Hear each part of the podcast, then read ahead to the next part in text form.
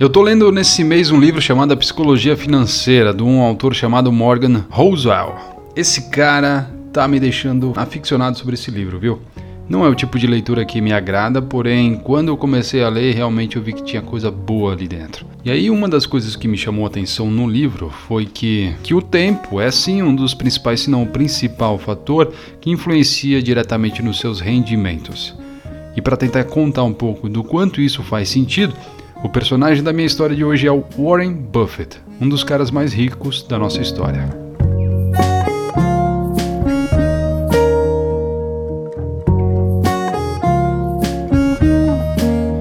Existem, sei lá, mais de dois mil livros que falam sobre a riqueza, né? ou como Warren Buffett construiu sua fortuna.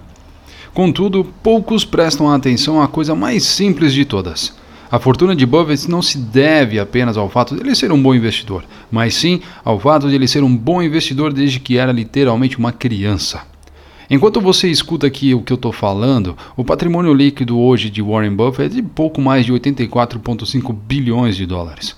Deste total, 84,2 bilhões foram ganhos depois que ele completou 50 anos e 81,5 bilhões vieram na casa dos seus 60 anos, quando ele se tornou elegível para aposentadoria. Em termos práticos, todo o sucesso monetário de Warren Buffett pode ser vinculado à base financeira que ele construiu lá na adolescência e à longevidade que ele manteve durante a terceira idade. Sua habilidade é saber investir, mas o seu segredo é o tempo. É assim que a composição funciona. Vejamos isso de outra forma. Buffett é o investidor mais rico de todos os tempos, mas ele não é propriamente o melhor. Pelo menos não em termos de, da média de retornos anuais. E aí eu trago um outro personagem, um tal de Jim Simons. Chefe do fundo de hedge de Renaissance Technology, que tem ganhos aí a uma taxa de 66% ao ano desde 1988. Ninguém chega perto deste recorde. Como acabamos de ver, o Buffett acumula cerca de 22% ao ano, um terço desse valor que o Jim conseguiu. Enquanto você escuta esse áudio, o patrimônio líquido do Jim Simons é de 21 bilhões de dólares. Ele é, e eu sei que isso pode até soar um pouco ridículo para você, dados os números com os quais estamos lidando. Jim Simons é, na verdade, 75% menos rico do que Warren Buffett. E aqui entra a questão do fator tempo, né? Por que a diferença se Simons é um investidor melhor? Porque Simons só assumiu esse ritmo de investimento depois dos 50 anos. Ele teve menos da metade do tempo de Buffett para fazer seus investimentos renderem.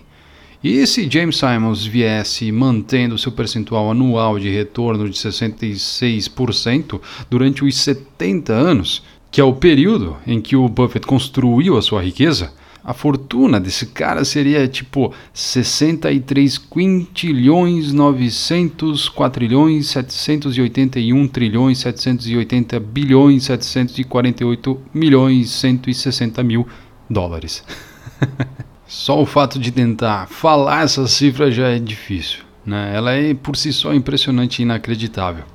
Mas é fato que as coisas que parecem ser pequenas mudanças nas premissas de crescimento podem levar a números impressionantes e inacreditáveis. Assim, quando estamos, sei lá, estudando os motivos pelos quais algo se tornou tão poderoso, com frequência ignoramos os principais fatores que impulsionam o sucesso. O pensamento linear é bem mais intuitivo do que o pensamento exponencial. E aí eu trago uma outra história que talvez você já conheça. A IBM desenvolveu um disco rígido de 3.5 megabytes na década de 50. Na década de 60, as coisas começaram a passar para algumas dezenas de megabytes. Na década seguinte, o Winchester da IBM tinha 70 megabytes. Então os discos ficaram exponencialmente menores em termos de tamanho, mas com maior capacidade de armazenamento. Um PC típico do início dos anos 90 tinha de 200 a 500 megabytes. Então, BUM! Toda coisa disparou. Ou seja, de 1950 a 1990 ganhamos 296 megabytes. De 90 até hoje ganhamos 100 milhões de megabytes. O ponto aqui, né, galera, é que se você fosse até um otimista em relação à tecnologia lá na década de 50, poderia ter previsto que o armazenamento se tornaria, sei lá, mil vezes maior, ou até mesmo 10 mil vezes maior, sendo um pouco aí mais ousado. Poucos teriam dito 30 milhões de vezes maior e eu vou estar aqui para ver isso. Mas foi o que aconteceu.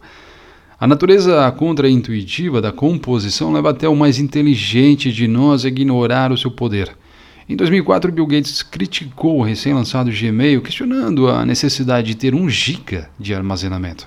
O jornalista Steven Levy escreveu, aspas, Apesar de sua familiaridade com tecnologias de ponta, a mentalidade de Gates estava ancorada no antigo paradigma do armazenamento como uma mercadoria que deve ser conservada. Fecha aspas.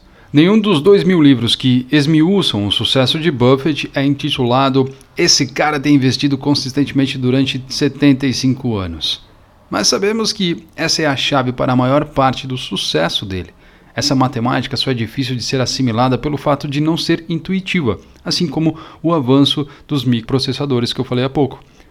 Existem livros sobre ciclos econômicos, estratégias de negociação e apostas setoriais. No entanto, o livro mais poderoso e importante deveria se chamar Cale a Boca e Espere. Teria apenas uma página com um gráfico de crescimento econômico de longo prazo.